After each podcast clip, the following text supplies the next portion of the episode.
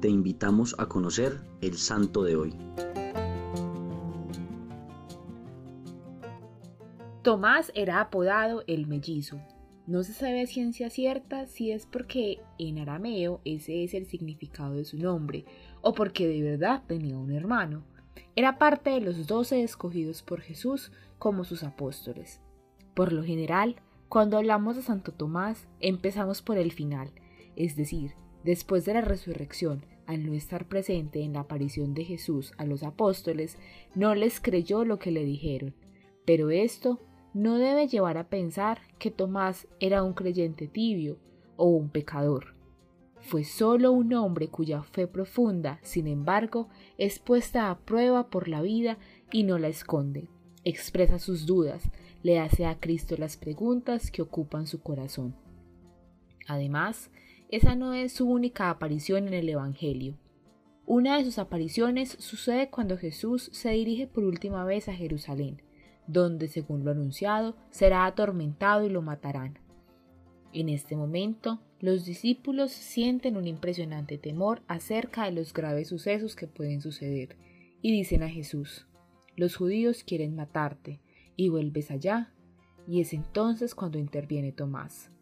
Vayamos también nosotros y muramos con él, demostrando su valor y amor a Jesús, dejando a un lado los temores humanos y escuchando a su conciencia en seguir a Jesús donde quiera que se encuentre.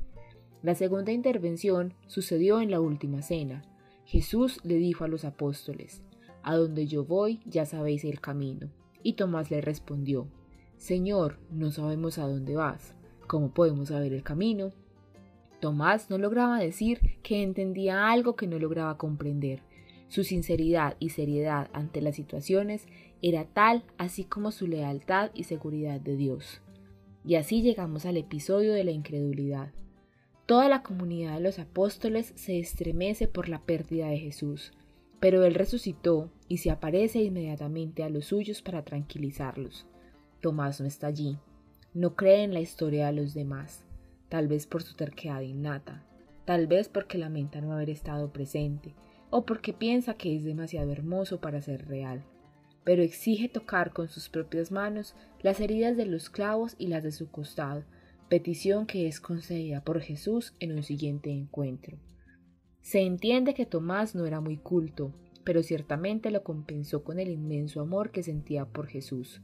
Según la tradición, se dirigió a evangelizar Siria y luego la ciudad de Edesa, donde se trasladó para fundar la primera comunidad cristiana de Babilonia, en Mesopotamia, donde permaneció durante siete años. Allí se embarcó para la India, viajó por todo el país hasta llegar a China, impulsando siempre y solo por amor al Evangelio. De vuelta en la India, tuvo una muerte de mártir, atravesado por una lanza en la actual Chennai, el 3 de julio del año 72. Nadie en la religión debe avergonzarse de preguntar y buscar respuestas acerca de aquello que no entiende, porque hay una verdad sorprendente y bendita. Todo el que busca encuentra, y la fe, acompañada de argumentos, se vuelve en fe sólida. Gracias Santo Tomás por enseñarnos a ser leales, a amar en profundidad a Jesús y aceptar nuestra humanidad que se cuestiona y busca respuestas en Dios. Te propongo que hoy estudies algo sobre los dogmas cristianos o si tienes alguna duda de fe, que busques respuestas claras en el catecismo de la Iglesia Católica o con algún director espiritual. Cristo Rey nuestro, venga tu reino.